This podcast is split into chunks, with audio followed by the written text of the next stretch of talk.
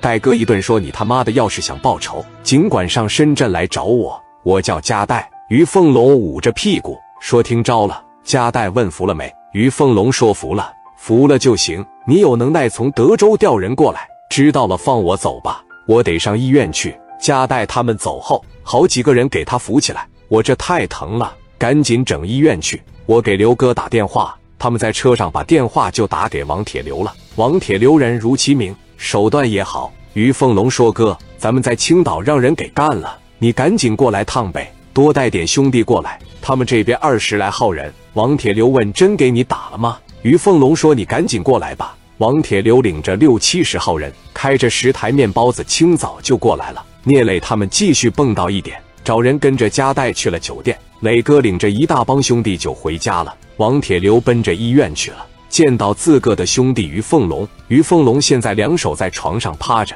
屁股蛋子朝上呢。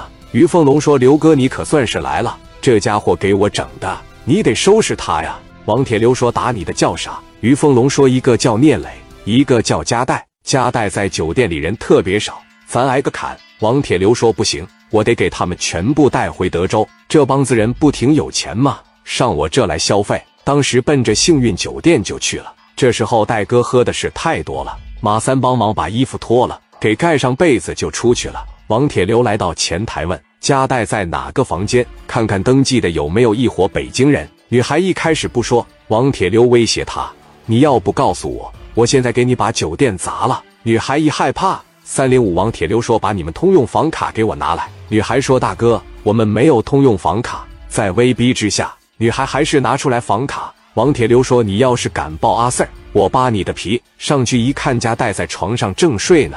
几十号人围着，得有一分钟，戴哥愣没有感受到。王铁流朝戴哥脸上咔嚓一个嘴巴子，戴哥缓缓睁开了眼睛，五六个小伙就一顿毒打，从地下把戴哥的袜子捡起来，往嘴里一塞，不许他说话。你其他兄弟在哪个屋？加代说我不知道，断片了。哥们委屈你跟咱走一下，没啥毛病吧？戴哥说咱都是在江湖上混的，不就是求财吗？是于凤龙让你们过来的吧？王铁流说于凤龙是我兄弟，你这不纯放屁吗？我是他大哥，你千万别跟我磊弟过不去。人家是青岛老大，黑白两道通吃，你怎么跟人干？王铁流说：“这么牛，你咋落我手里了？欺负我兄弟那绝对是不行，跟我走一趟。”聂磊拿着枪给我兄弟打几个窟窿眼，我得找他。你只是我挣钱的工具。说完，袜子塞进戴哥嘴里，头上就套上小麻袋。